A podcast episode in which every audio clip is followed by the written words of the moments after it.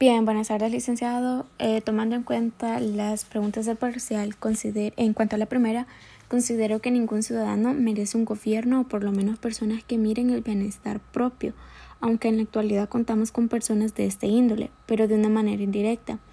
y que de igual manera han venido vendiendo unas propuestas nuevas de las cuales los ciudadanos muchas veces nos aferramos creyendo que en la realidad esa sería cierta mas, sin embargo, nos enteramos que los riesgos ya cuando estos están en lugares otorgados con poder, estos riesgos se vuelven más altos y con más consecuencias para la vida del ciudadano. En base a la Constitución se dice que El Salvador debe tener un gobierno demócrata. Y de igual manera, los ciudadanos tienen el derecho a elegir cada uno de los candidatos y quienes luego les otorgamos el derecho de, de representarnos. Por ende, quienes eligen al final estas personas es uno mismo. En cuanto a la segunda, que quiere los dos ejemplos, eh, un ejemplo de ellos son las acciones que Nayib Bukele hizo en cuanto a buscar su presidencia, ya que este intentó lograrla desde muchos partidos políticos, comenzando con el FMLN, luego se acopló al partido Gana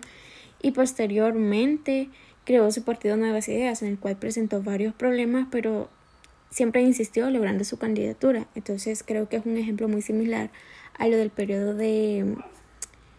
de Hitler, porque quiere decir o no, él intentaba siempre buscar su candidatura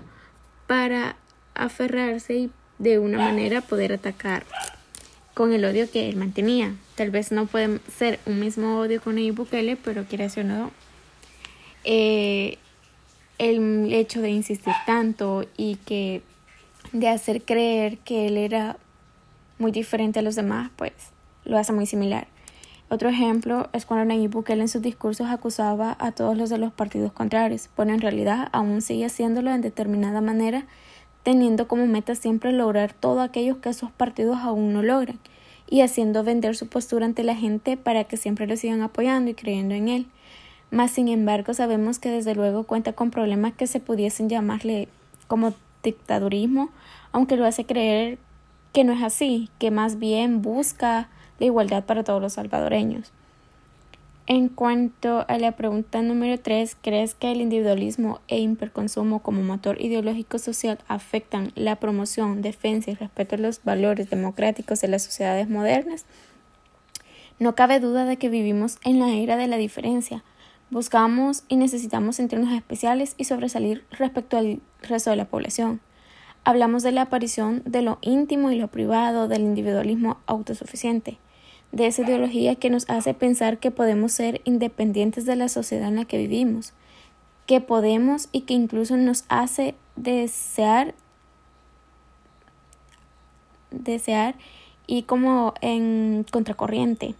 Diríamos que ese nacimiento de la persona individual provoca un ensimismamiento hacia uno mismo y un extrañamiento hacia el ajeno, basando nuestra identidad más en lo que nos diferencia de los demás que en lo que nos une. Es por esa razón que el respeto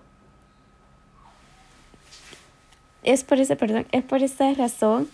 que realmente el individualismo e hiperconsumo sí afecta la promoción, defensa y respeto de los valores democráticos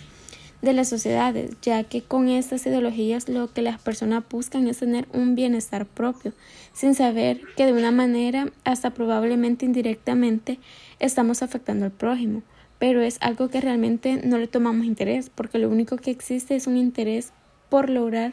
lo mejor para uno mismo, afectando de igual manera la organización de la sociedad. Y en cuanto a la pregunta 4, identificar áreas de tu vida que pudiendo estar siendo vividas desde un punto de vista centrado en las relaciones sociales, un punto de vista netamente cultural, de autorrealización personal, de búsqueda de la espiritualidad. Por el contrario, se encuentran invadidas por la racionalidad económica que explica Wendy Brown. Realmente sí, en un punto de autorrealización y podría ser de una mejor educación en una universidad internacional, pero bien, los aspectos económicos pues se sabe que es como un apagón de esperanzas y que en realidad las oportunidades están para las personas con mayores recursos económicos. Y es ahí cuando se observa que ese tipo de situaciones no existe una igualdad de capacidad, ya que al final lo que importa es contar con la manera para poder costear cada uno de estos gastos,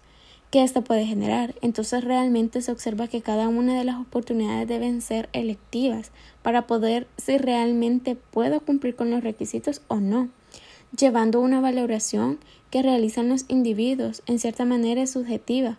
pero en la medida que realizan una elección, esta tiende a ser racional, ya que la racionalidad económica selecciona entre distintas alternativas. Esa selección depende de las necesidades de recursos, estimando valores y costos. Entonces considero que